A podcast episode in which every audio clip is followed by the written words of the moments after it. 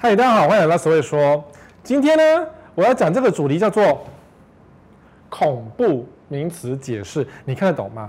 什么叫做你看得懂吗？因为呢，最近啊，其实房地产的销售很妙哦，政府还在打房，怕个咪咪毛毛没有啦，因为最就是那个不管真打还是假打，我是想是三不五时就来打一下房。那呃，而且未来还有什么？早教的议题就是桃园的早教要接那个天然气嘛，要跟不要这件事，还有呃，另外还有一个是什么？OK，莱猪的议题。所以这两个议题只要是风头盛上，或是政治的议题风头很多，那么居住正义的东西就会出现。你懂我意思哈？所以每次只要有别的东西要用居住正义把它 cover 下去，但是呢？在还没有，就是在政府跟民间单位在攻防的时候呢，其实买气并没有多差耶，不知道为什么，大家内心就觉得说，政府只要打房就应该赶快去买房子，你不觉得妙吗？政府要打房，你要买房子，嘿，那如果政府不打房，你就不买房子，这不就是一种另类的饥饿行销吗？所以现在目前很多业者都在做饥饿行销，不管是建商、代销或者是房仲，全部都在做饥饿行销。那这个饥饿行销呢，就是怕，就让你心痒痒。你看啊、我们今天播出是四月六号，那四月六号的时候，应该第一团的帛流团已经出国了，而且这几天你可能看到了很多大家在帛流打卡的样子。多少钱呐、啊？帛流团六万起跳，诶，六万到八万，后来渐渐的有那五万多、四万多出现。可是呢，当年我们正常没有疫情的时候去帛流三万多。差这么多，然后你说六万块秒杀，因为大家闷久了，所以你说房地产现在正常政府还在打房，然后就很多案子还在说秒杀，然后销售案场或者是房仲人还是很多，为什么？因为你心痒痒，所以我今天要告诉你有一些恐怖的名词呢，是目前正在告诉你的东西，让你听得心痒痒的东西。礼拜天你会看房子哦。你不能回看房子哦，很多人乱乱买一通哦。我身边所有的朋友几乎几几乎都乱买房子。这个超低公设比啊，我那前几那个前几天看到广告啊，呃，这个广告反正反正那个建案名称不重要，重要的是什么？三十一点三二有没有？这是健身的广告啊，然后自己喊自己是超低公设比哦，而且它还非常非常的小字写限 A one A two 栋，也就是说只有 A one A two 栋这么小的字有三十一点三二的，他写超低公设比，你不觉得很离谱吗？我家公设比多少？二十六，我家有什么？我家什么都有。我们社区啊，游泳池、健身房是没有三温暖，游泳池是室内的，不是室外的哦。我们是室内有权状的哦。不是那种室外再加盖子的违建，没有哦。然后我们还有健身房、电影院，然后 KTV，什么儿童乐、儿童游戏室、阅览室，我们家什么都有。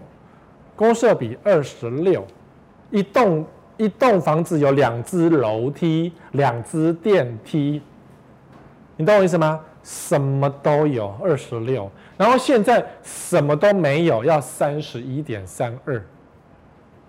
你不觉得很荒谬、很离谱吗？非常离谱啊！然后他还说他是超低，所以以现在目前公设比来说啊，呃，公设比如果到合理的话，应该是三十以下才是合理值，不是超低，是合理值。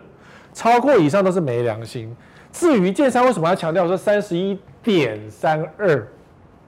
原因是因为啊，呃，二十六之后就变成二十九点九嘛，因为二十六那时候我们算是比较偏高，以前是二十五以下。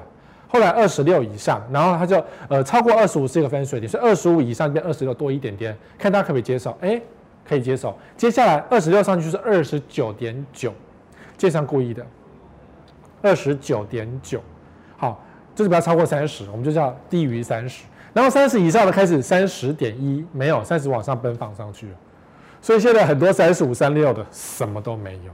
你看这三十一点三二，他就想要做一个区隔，是我们这个是三十一点三二，不是三十二，好不好？四舍五入进位成三十二，没有，我们是三十一点三二，就是守三十一。但呢，它是不是超低？它根本不是超低，这都是建商的花招。等到这些房子啊，中古屋啊释放到中古市场的时候，你就知道情况。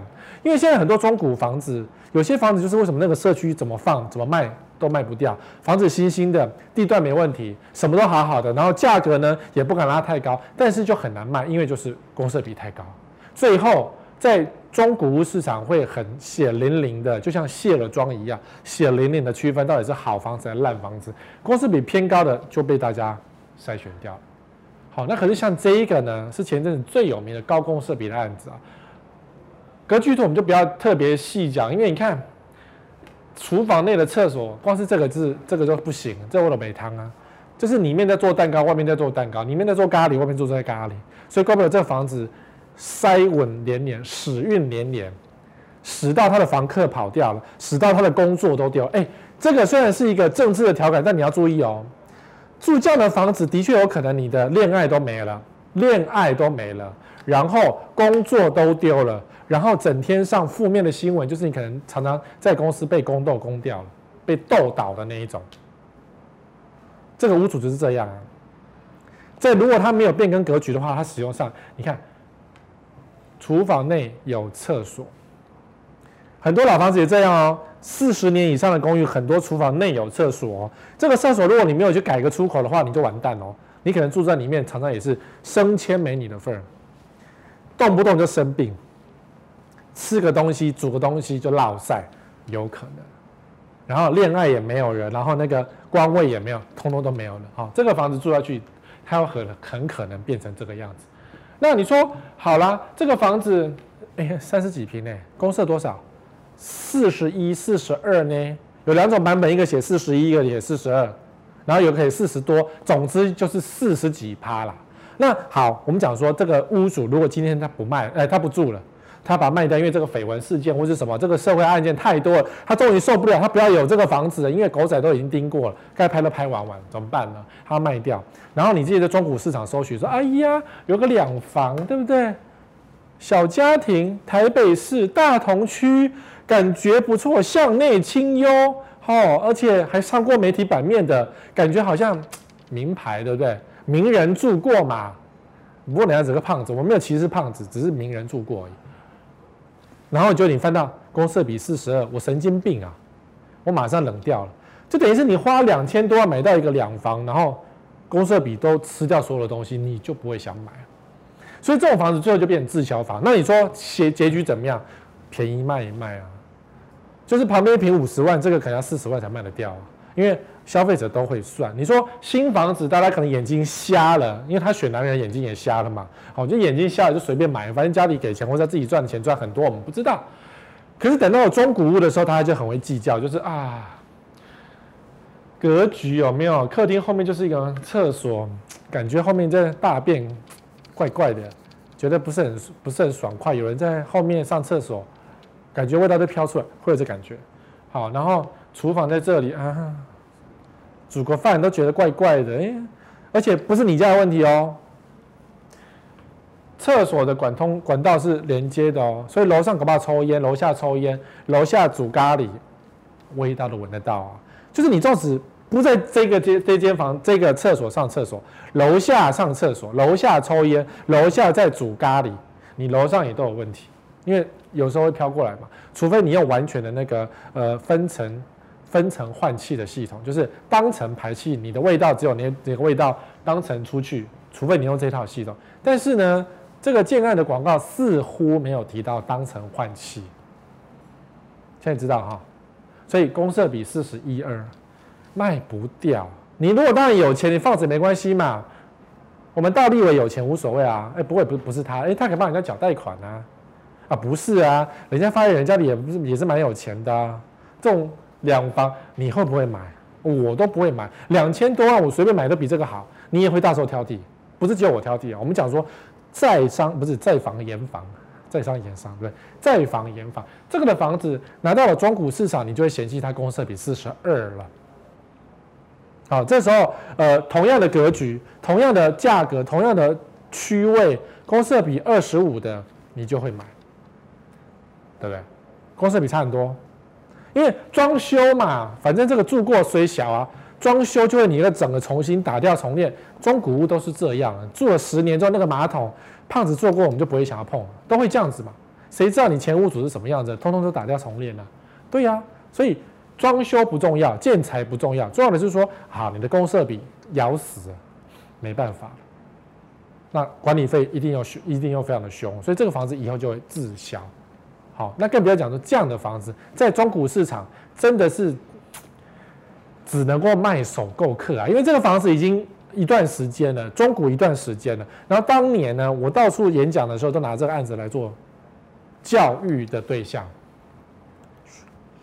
对，教育的对象，嘛，二点七平的雨遮，这是它的苹果日报嘛，合约书的平面图啊，你看合约书写的这么清楚，雨遮，雨遮，哎，这雨遮这一圈呢，加起来二点七平啊，它的房间都没有二点七平，可是你雨遮却有二点七平，然后你看啊，进门，然后一样啊厕所在这里嘛，然后你这边蹲马桶做咖喱，味道飘出来一样是咖喱啊，整个咖喱系统是在一起的啊。纵使它是开放式的厨房，可是你的咖喱在这里，所以它味道这样飘出来，一样是咖喱，直通阳台，气就这样飘过去了，因为它得换气嘛。然后这么大的一个空间，再来是客厅跟餐厅在这里嘛，然后两个房间在这儿，可是重点就是雨遮。所以你如果看到平面图，当然会弄花帖，可是如果你今天看到事业线，销售人员的事业线，或者是说里面的装潢装得非常的漂亮，用百万等级的内装来。不是拐骗，而是遮蔽你的眼睛，你就忘记了这个雨遮的事情。就你花了一瓶，假设五十万，就是一百多万钱放在外面的雨遮。所以这种房子买下去之后呢，通常都是第一手了。然后你二手要卖出去的时候，大概都被人家挑三拣四，除非你价格杀一杀，不然隔壁没有那么多雨遮了。这个那么多雨遮一圈的，这土星环嘛，你干嘛买嘞？这要花钱的呢。你等，你懂我意思啊？可是你会不会看？很多人看房子是不看这个，不看雨遮，不看公司的比，我真的觉得天哪！你怎么敢买？头壳坏掉了吗？你钱很多吗？如果你钱很多，买来侵占人家的人夫那是可以的，因为你钱很多没有关系。你去掏 K 一下，那是你的权利。但是而后呢，掏完 K 一下，你要转手的时候就被掏，就被人家嫌弃。就像这个，它的阳台这么小，你如果放一个什么，这个冷气放这里哦。然后你放个洗衣机哪边？应该在这里吧，就会 K K 啊。洗衣机在这里，然后衣服怎么办？衣服只能晒这里，这一点点。总之，这个阳台就全部都不行，就很难用，非常难用的阳台，因为冷气只能放这里。那怎么办呢？采光、通风什么都被挡住啦。然后开放式的厨房跟厕所就在旁边，哦，雨遮又一圈。你看，讲起所有的平面图，我想。你们都比我会看，你们看到这平面图就啊，别晒啦啊，还不要讲梁柱哦，这是个梁柱房哎，柱梁在这里有没有？你床怎么摆都会卡到梁柱啊，全部是压梁啊，你怎么改呢？除非你格局大改，把这个墙壁全部拿掉，然后什么床放这里，客厅摆这里，总之乾坤大挪移才有可能避到你的梁，不然好难改哦。懂吗？虽然说装潢可以解释一切，可是原本房子的一些缺点呢、啊，就在这上面。然后我看到很多新房子、预售屋都是这一类的。然后这些房子、新房子、预售卖得非常的好，然后到了中古市场卖不掉，或者是只能赔售。哦，好，这个是一个暖身题，就是大家看了显而易知，就是啊，这房子就被嫌弃啊，不爱。我们都很聪明，那你够聪明吗？像这个。当当，因为其实这些东西我也是那个吃瓜的群众之一啊，就是我们一样是同样看热闹。当这些排队的照片释出的时候，其实我都有看到，然后我们就等待说看你在演什么戏，有没有？所以台南也好，台中也好，新竹也好，都在排队。那这些排队呢，有些是真的，也几乎都是假的，或者是混真假混杂在其中。可是更妙的是呢，如果你你哦。收到这个简讯啊，说哎呀，这个案子正在排队，几月几号几点开始买卖？你会不会想去看一下？搞不好你会想要投资一户哎，再烂的建商你都想投资一户，而且这些排队的都是我 Sway 哥说不能碰的哦，都是我不推荐的哦，因为房子好的房子才不需要用这种下三滥的招数，真的，这叫做下三滥的招数。然后结果呢，消保官一去查，都说没有卖完，没有卖完，里面，而且还有新闻就说疑似啊排队里面那个群组里面有说他们自己是走路工，吃便当的，假装很热忱的。好，那当然，新竹的消保官跟台中的消保官就疲于奔命嘛，整天跑来跑去去检查，没有办法。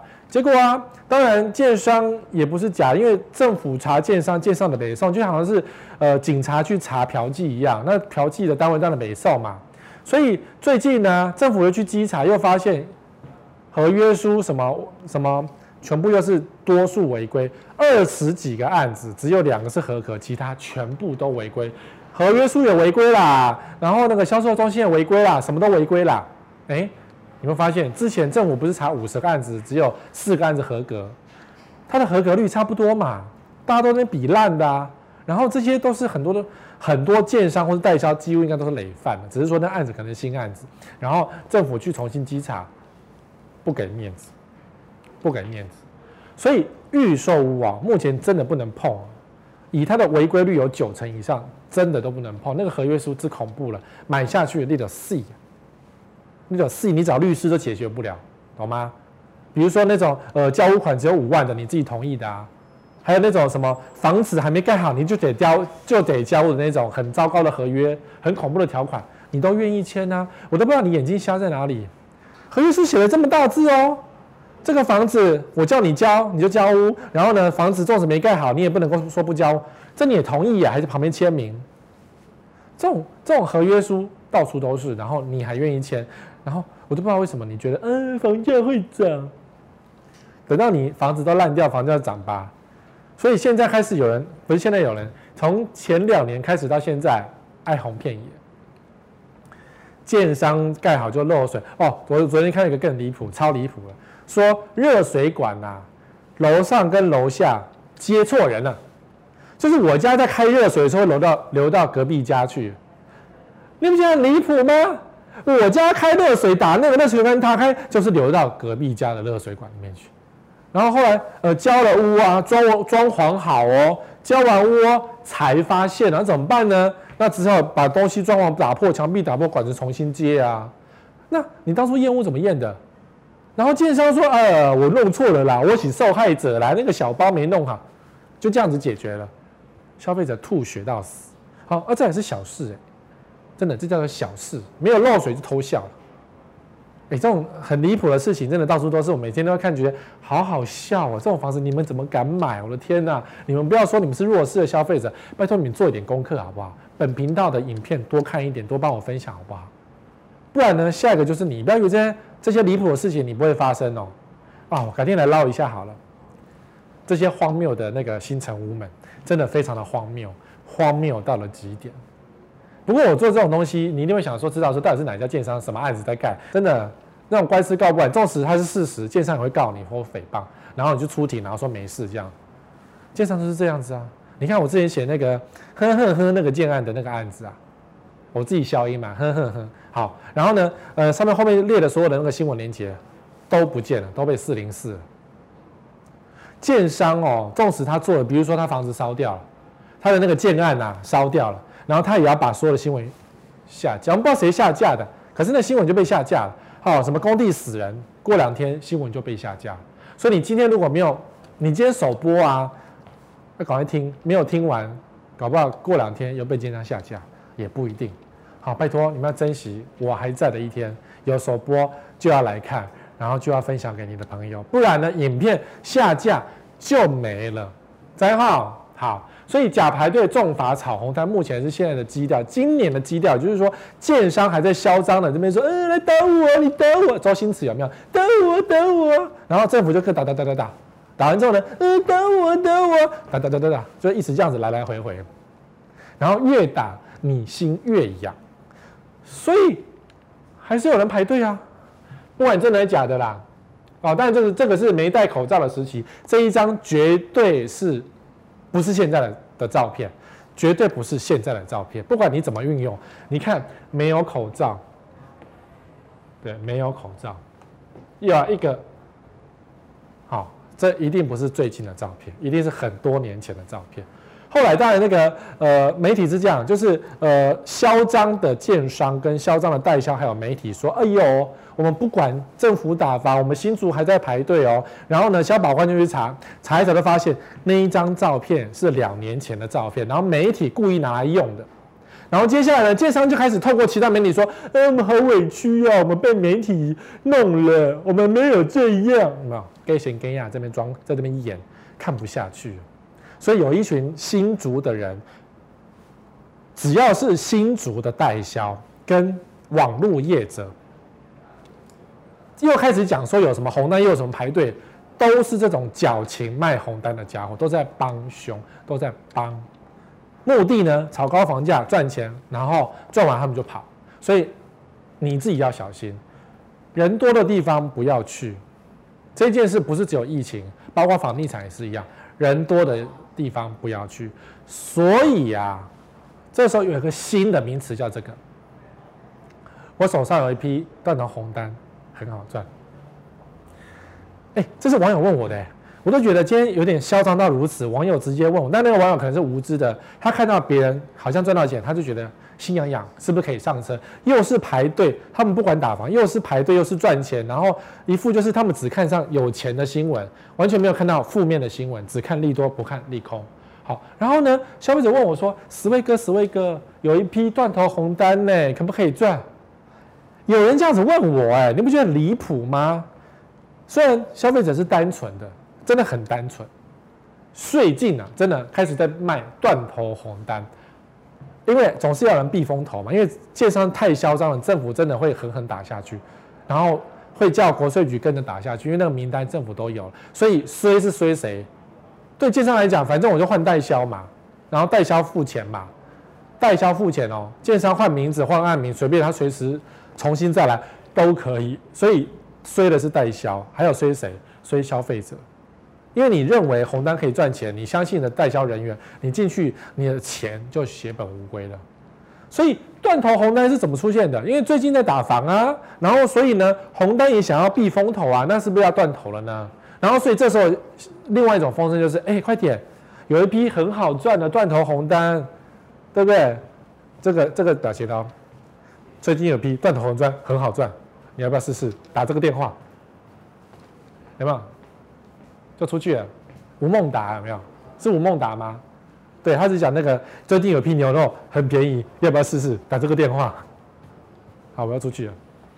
好，所以最近有一批断头的红单很好赚，要不要打这个电话？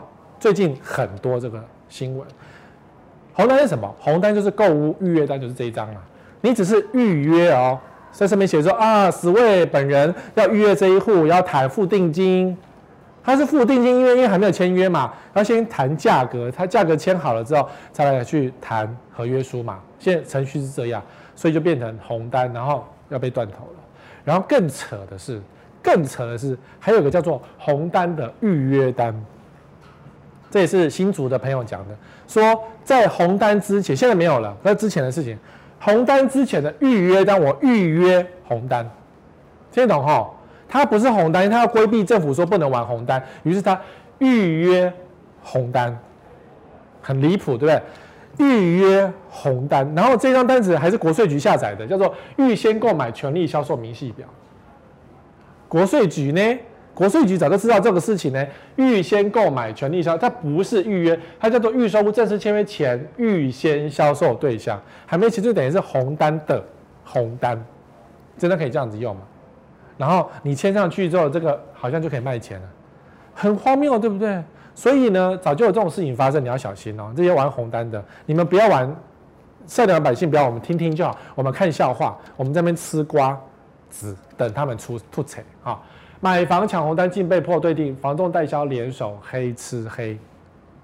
就是啊，这个是二零一三年，拜托，二零一三就有的新闻呢，这种事情。已经起来有字了，然后你还愿意相信？我真的觉得你头壳坏掉。所以玩红单被黑吃黑拎，活该拎细贺，真的是细贺。什么意思？就是他买了这个二期取得红单呢，呃，被迫退订，说啊，我不卖给你了，因为他们找到更高价了，在桃园高铁特区，就是青埔的代销业者然后玩十万块一户，然后就是，呃，只能选择他户或红单解约，就是你被黑吃黑就对了。所以这个红单如果卖给别人的话，两组黑吃黑没了，那当然解约没事，可是呢，感觉上你要的到手的获利飞走了。不过这时候你当然会庆幸了，因为青浦很多房子当年滞销到现在，滞销到现在哦。纵使房价好像开价节节往上高，可是呢，房子没卖掉都是胡烂，所以滞销到现在，你你就是赔钱，感觉表面上赚钱，事实上就是赔钱。哦，这跟什么手上什么两百块的台积电，现在已经五六百了不一样哦。这是滞销的房子哦，房子要缴管理费，要缴税费，然后房子还会呼起哦，因为这房子很多建商都盖得很烂哦，然后房子就会漏水、偷工减料什么等等。所以为什么这红单这么嚣张啊？因为它直接是勾到你的那个内心的欲望，就是你没有钱，可是你想要透过房地产赚一点钱，就是这勾起你的内心欲望。只要有这个东西，你就被勾起了。自备十八万起，哎，笑死了！十八万掏一掏，谁没有啊？我相信，荧幕前的你，很多人都有，至少八成的有都有十八万。那你想说，我掏一掏十八万就可以买一间房子？哇，我可以结婚了！还是说我十八万丢进去，就像那个呃买期货一样，我丢一点点进去，然后就可以玩这融资融券，这就是房地产的融资融券啊。就买进去之后呢，期待房房价上涨，然后我用十八万就可以博一间房子的上涨，就是打中你的心理。所以你红单多少钱，风险越高，你完全不懂，你为什么就敢跳下去？就是这样。然后你看一下啊，总价二十九八万起，是自备十八万起，限量十户。就是一下子卖完了嘛，就让你这种感觉嘛，对不对？就这种感觉啊。可是啊，建商也不是吃素的啊。十八就想买我的房子，我怎么知道你有没有钱？到时候万一贷款贷不下来怎么办？而且重点是，不可能十八万买到房子。这你纵使是二九八万起总价，第一总价，自备款两成，也要快六十万。自备款两成，快六十万。那如果是预售屋呢？十八万叫做呃定金签约金十八万嘛，其他是什么开工工程款、交屋款，最后一样还是要自备两成到三成啊。尤其是如果它不是在一个都会区的地方，它地点很烂的话呢，它自备款三成。我们就抓两成好了，不要抓三成，因为通常都是三成。我们抓两成好了。那六十万的自备款两成，那你看只有十八万，那剩下的四四十万。差不多啦，不要跟我计较。四十万从哪来？就这个啦，超贷啊。他是谁？庄丰安呢？嘉义市的市议长哎，一千五百万购屋净超贷一九五零万。你看议长还是被抓到，你不要以为议长权力很大哦。被要抓你杀鸡儆猴是很简单的事情，我管你什么党，抓起来砍了再说，马上手铐铐走，至少很丢脸。嘉义市议长庄丰安生日遭起诉，生日当天遭起诉，就是你黑心超贷。新闻怎么写？说，呃，副议长苏泽峰被控变造购物合约的成交价，哦，是副议长，他写嘉义市议长，好，是嘉义市的副议长遭地检署起诉，哦，不对哦，议长也有哦，检方据此追诉议长庄丰安，也以此将。农会，你看农会很多这种问题，又超贷一九五零万，所以议长跟副议长买房子都超贷。那当然了，超贷是什么意思？就这个房子，假设一九五零太麻烦哦，不用啊，一千五百万买啊，然后他合约书写一九五零万呢、啊，然后贷款八成，他是不是等于是零自备？对不对？我曾经讲过，淡水河以内的房贷都乱做一通的，这句话赶快简单让你去查一下，连建商都。整栋在乱做，实价登录跟乱超贷，这个银行跟其实这个央行都知道，所以为什么央行一直在猛打那个第三户的房贷，也就是这个原因。央行打房贷不为了打房，是为了保护银行体系，因为银行的到时候这些房子都会被跳票，都会被法拍，银行会死得很惨，所以央行早就知道这个问题。大家都知道了，不要以为政府不知道，政府都很清楚，只是要不要去出手而已。所以你看，议长跟副议长生日当天，这个最重关三年哦，关三年哦，使公务员记载不实。因为虽然他是超贷，可是超贷也有实价登录不实的问题哦，所以他最重关三年，然后罚金听说是一百万而已，不是很高。可是这个还没有，我要等起诉之后，我们再来大做特做，就是嘉义市议长跟副议长在掏空农会，这个是掏空，跟谁贷农会就是掏空农会，跟银行贷就是掏空银行，掏空。所以你纵使是议长，哎，议长是地方的大佬哦，才会当议长嘛。这议长都万年呢，都很大势力呢，农会都看他的面子呢，然后爱怎么做就怎么做呢。然后可是今天还是被拿来开刀啊。那你是小老百姓。你不要人家不知道，银行心里都知道，银行精简单位减一下就知道这个价格问题。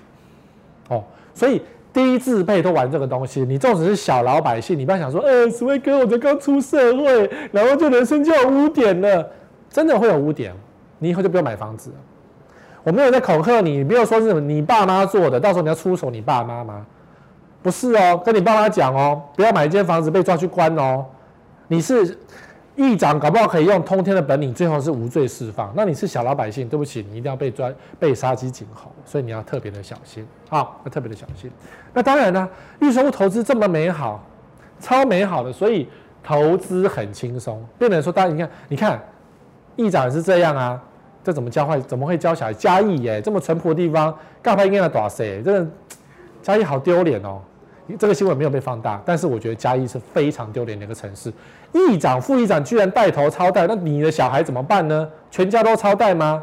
好，你看预售投资很轻松，因为大家都知道嘛，银行随便骗都可以嘛，贷款之间就很好做的事情嘛，所以大家要超贷，大家投资预售，所以政府打预售打不下去，因为建商有通天的本领，用政治献金抓住建商，抓住政府，所以政府不敢打建商，没那个种。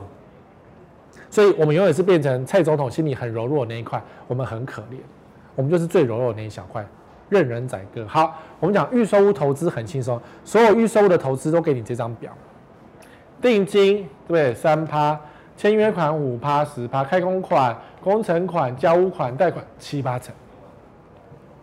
对，所以投资预售屋只要前面。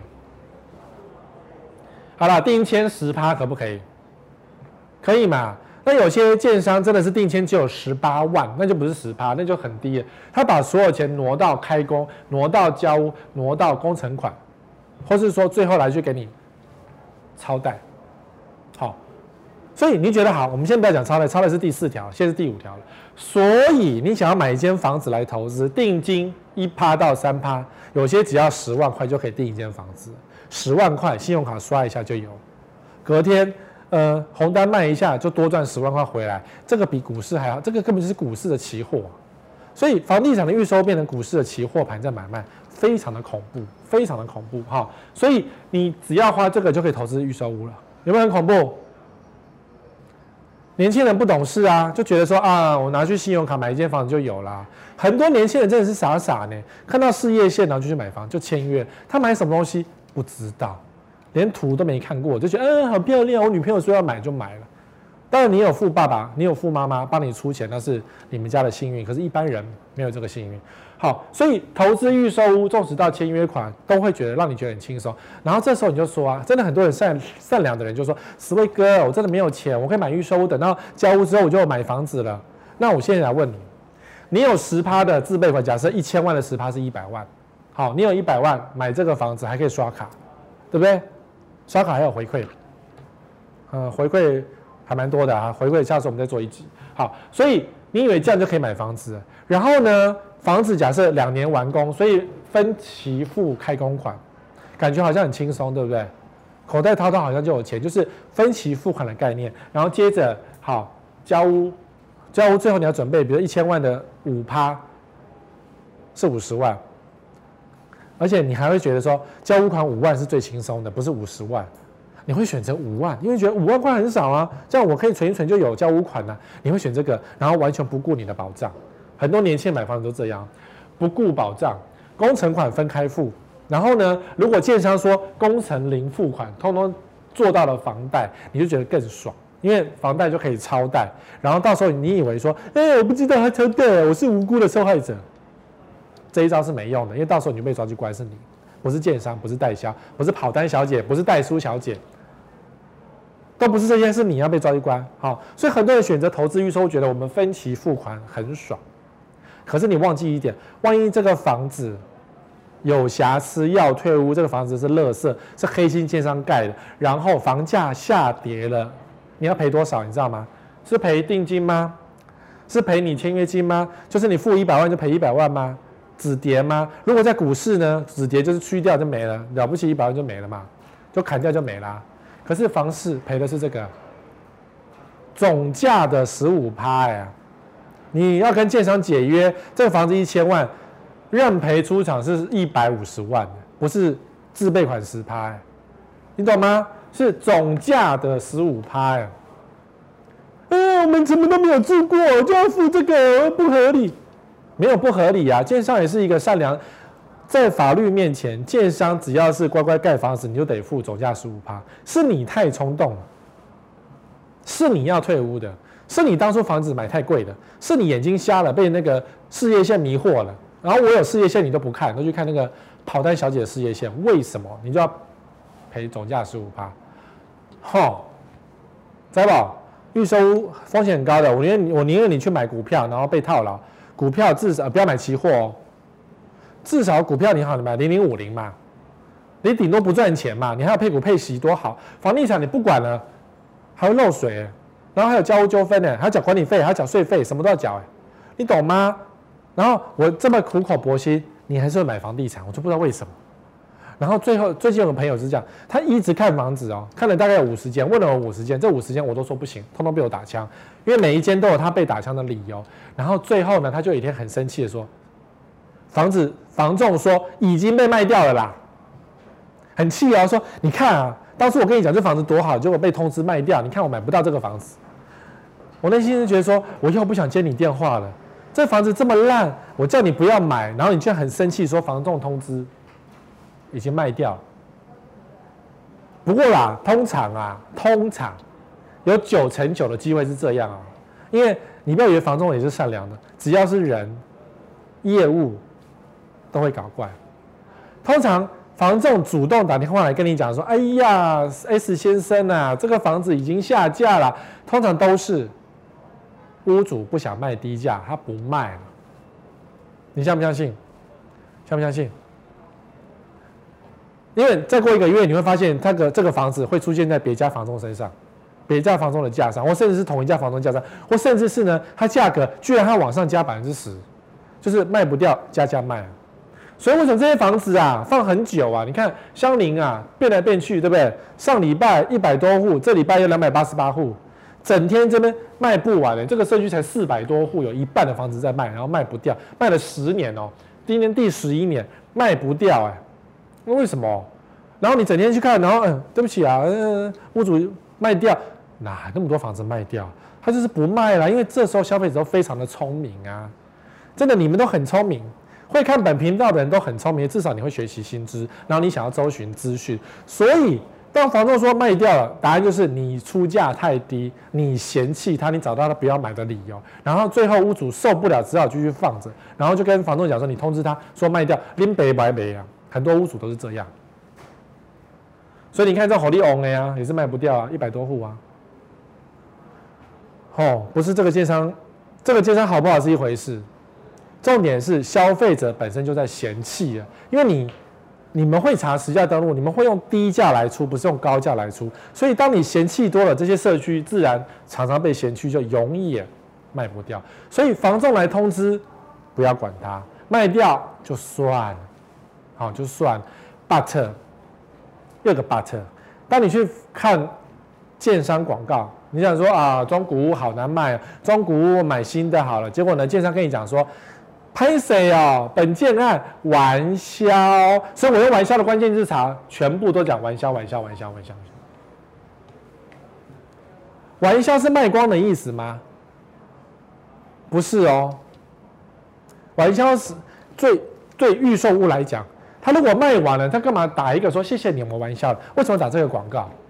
都卖完了还要做广告，浪费广告钱？你以为广告很多吗？你可以把这个广告的预算挪到下个案子啊？为什么这个案子要用光光呢？你可以退回去啊，不应该用光啊，你懂吗？我做过代销，我做过建商，我知道他们在管什么。讲玩销呢？你看每个都玩笑，因为建商广告商代销也不想要做不实广告，因为哪天如果拿这个东西去告他，消费者会就是如果你这房子没有卖完，你刚才讲说我们卖完了，不好意思，卖完了，然后呃。你因为相信而加价去买，就是如果你有损失的话，在法律上这个叫做造假，所以你不能讲卖完了，本案全部销售一空，没有人会写这么明白，会讲完销。什么叫完销？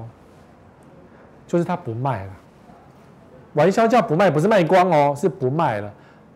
因为你看，等到房子盖好之后，你就出来，哎，突然地主户出现了，哎，股东户出现了，哎，什么突然间那个什么原始预售屋要转售，哎，什么名词都有了，咦，你不是玩销吗？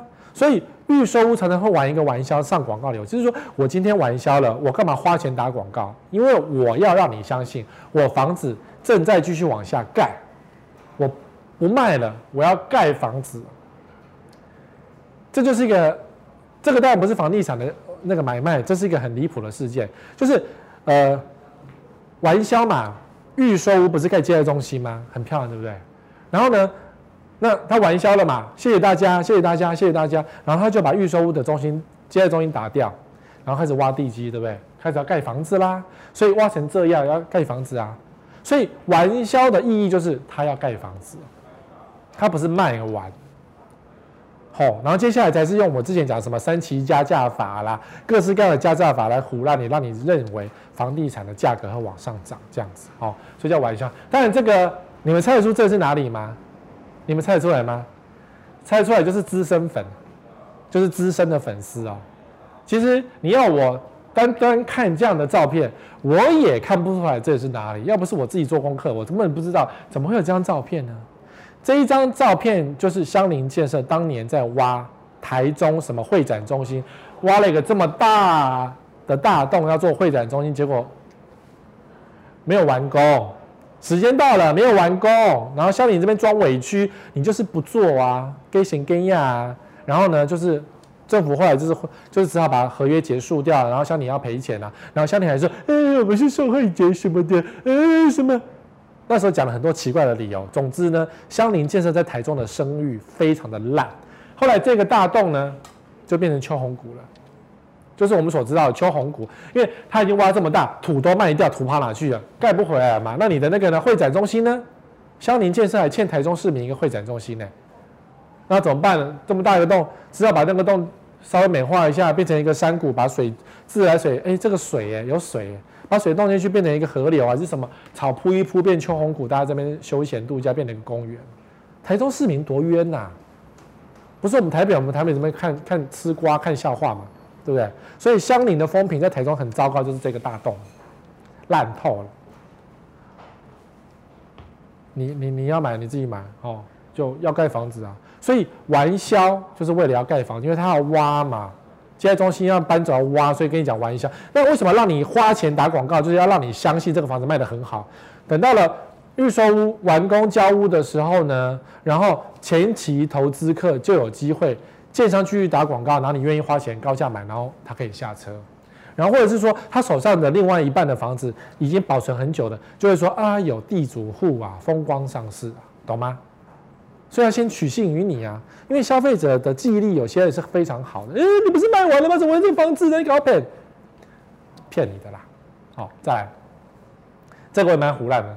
最近有网友问我说：“Sway 哥，他们要买最下面那层的停车位，然后建商说比较划算呐，因为房子嘛，就是他要在住嘛，那车子只是来停车而已啊，随便停一下，所以 B 四比较划算呐，然后 B one 没有了。”我们 B one 保留，他说啊没有了，都被挑光光了。然后呃，建商给他 B 四的图，要逼他去选 B 四的停车位。他觉得我不想要停 B 四啊，转转转转转，很累呢。可是又想想看，嗯，好像 B 四真的便宜，一个便宜二十万，好像比较便宜，而且真的是停车而已嘛。我忍耐一下就停，因为我们去百货公司有时候停到 B 四也是习惯了。B 七我都去停过，地下七楼，金华城啊。转到一个地老天荒，你也是转啊，对不对？还不是照停，有位置是偷笑，对不对？所以建商说：“哎呀，B 四比较划算，便宜二十万。想想二十万可以什么？可以买一个沙发，可以做一套家具，然后什么装潢都有了，什么油漆、窗帘什么都有了。哎，好像是哦。可是你应该选 B 四吗？我个人觉得是这样。如果车子啊，在你人生当中，它只是真的是个代步工具，它的地位可能比你的脚踏车还差，可能只是 U-Bike 的等级。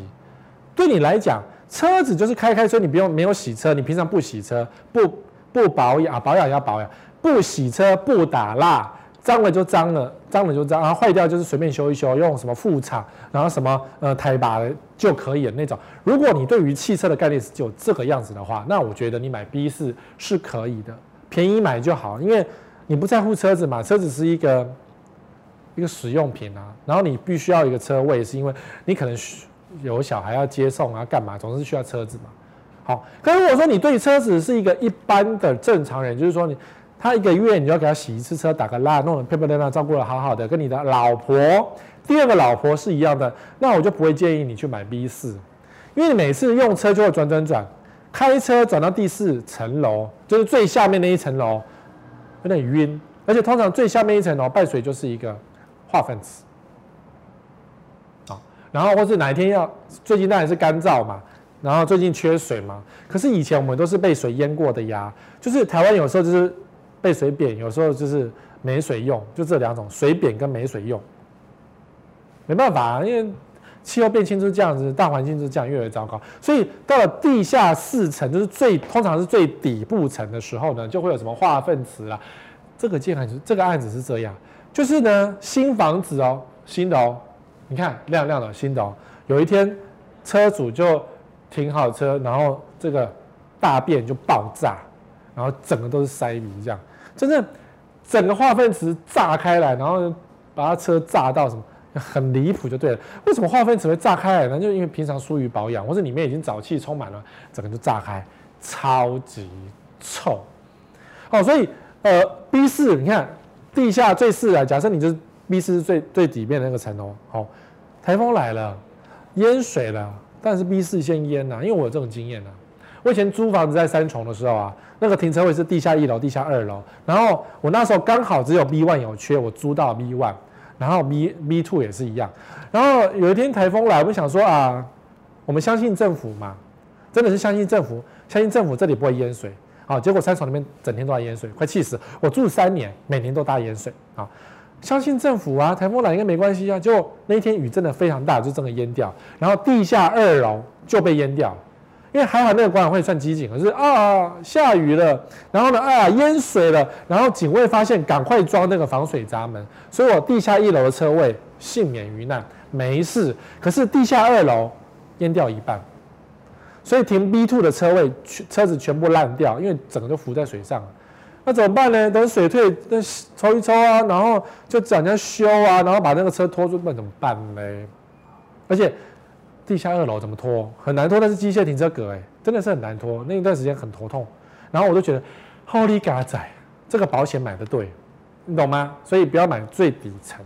好，但是但是如果车子就像你的 U-Bike 啊，没关系，我车子才三十四万、三四十万，没有啊，我那二手车那十万块买的啊，没关系啦。如果你是这种需要的人的话呢，那没有关系，你可以买最大一层楼，因为比较省钱。啊，如果说你房子是一般的房子啊，那种两房、三房、小平数的，那你可以配上一个比较省钱的烂车位，是可以接受的哦。因为很多人会可以忍受这种情况。可是如果你今天是个大平数的，你放一个省钱的车位很难卖哦，这个会让会让你房子卖不掉哦，懂哈？好，最后一个是我那个也是网友的发问，你看网友发问我都有帮你们做，这个蛮离谱的，蛮好笑的，史威哥，史威哥。次高楼比较贵，比较好。好，我们的好朋友谢哲青，那个文青大哥谢哲青啊，一个旅游达人、旅游呃作家，他的书很好看，我也都会买来看。好，谢哲青说：“哎，对耶，我也买次高楼哎。”我说。泽清哥，你为什么买次高楼？他说 view 比较好啊，然后顶楼不是西晒吗？那我次高楼就没有西晒啊，然后我又好 view，然后又有西晒，当初我还加不少价格买到，哎，他这样跟我讲。然后我我就问他说，可是啊，啊，假设他呃，假设他诶十四楼好了，他就买十三楼，我不知道他买几层楼。我们假设他的房子是十四楼高，然后十四楼是顶楼。拥有无上的景观跟没有吵闹的地方，他买了十三楼，好，所以他觉得十三楼也有景观很好，而且没有西晒的问题，他就买了这个房子。然后网友是问我说：“次高楼比较好，是代销告诉他的，答案是这样吗？”我告诉你，我的答案就是：好，你没鬼啦，你知道我意思不？为什么这样讲呢？好，十四楼对不对？顶楼，烂建商的顶楼是不能碰的，因为烂建商的顶楼呢会漏水、会西晒、会很热，不是西晒就是热。所以烂建商的顶楼撑不了多久就会漏水，很麻烦，所以通常我们顶楼就不会买。可是如果你是一个很怕吵的人呐、一定会买顶楼，因为你会去赌一下，就是万一顶楼漏水了，官人会付钱嘛。顶楼太热，我就开冷气嘛，开冷气呀、或是说顶楼自己做隔热层嘛。有些顶楼的社区呢，顶楼就已经做好植栽，所以就把热隔到了一些。所以热的部分呢，花钱解决，但至少你不会被人家吵，不会三更半夜有人跳踢踏舞。好，十四楼是这样。那十三楼的景观也很好，对不对？是一个楼层。好，是一个楼层。那十二嘞？十三跟十二呢？除非，好，除非，像这个是个悲剧啊。除非啊，你看你家假如在这里，然后这个房子盖上来了，除非你刚好差一个楼层，然后就被它挡住了。哎，有时候。对面房子不知道盖什么东西呀、啊，对不对？差一个楼层就变成屋檐下啦，差一个楼层你的视野就被挡住啊。除非有这个情况，那你只能挑有景。看，像这边有景观的，对不对？这个头有景观的，那就是买这些有景观，因为有开阔的视野嘛。好，这边是有景观的，除非是这样，不然一般的、一般的情况，十三跟十二跟十一，是不是景观差不多？差一点点而已嘛。十一、十二、十三的景观是差不多啊。因为都是高楼层嘛，看起来都差不多，只是这样渐渐的高，渐渐下去嘛。可是房价却有差，房价却有差，所以我的选择是，如果为了景观，为了景观，我一定会挑选，只要它超过隔壁的房子，超过就要确定，因为成屋预售我没有办法给你保证，只要是成屋超过去了，你视野开阔了就可以了。所以如果你今天买的是大楼，隔壁是那种五楼公寓的话，说实在啦，十楼也是 OK 的啦。对不对？那十楼跟十三楼，但比较便宜啊。十三楼最贵呀、啊，十四楼当然是那个屋顶层嘛。你懂我意思吗？所以如果是为了景观的话呢，只要确定超越上去那个 view 就是漂亮的了。好，那你说，哎呀，十位哥，十三楼比较少人在吵啦，这样想对吗？你要想十三楼上面是十四楼，十四楼一样会踢踏舞，一样会跳啊，不是一样？还不是一样？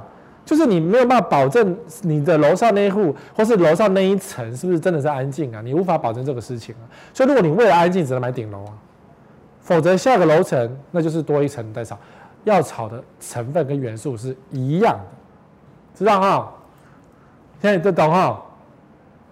可是呢，十三比较不好卖，因为它价格比较高，懂我这套理论的人也不少，所以很多人在选择楼层的时候就觉得。哦你卖给我便宜，给我挑十二楼、十一楼就好了，因为 view 一样好嘛。十一、十二真的是差不多，真的是差不多啊。我没有到十三楼，非比我不需要加价到十三楼，因为十四楼的屋顶啊，顶楼层很容易卖掉，下面的低楼层因为价格比较低，也很容易卖掉。比较不好卖就是中间楼层。所以，建商想要做销售公司把中间楼层卖掉的方式，就是告诉你说十三楼比较好，你就可以花比较贵的钱买到十三楼。现在懂吗？很炸哦，对不对？对哦，对哦，哦，好了，那我们今天讲了快一个小时，关于最近的一些流行的事件，希望你不要因此而受骗上当。然后，如果你真的急着买房子的话，记得让子弹多飞一点。我们下礼拜同一时间再会，拜拜。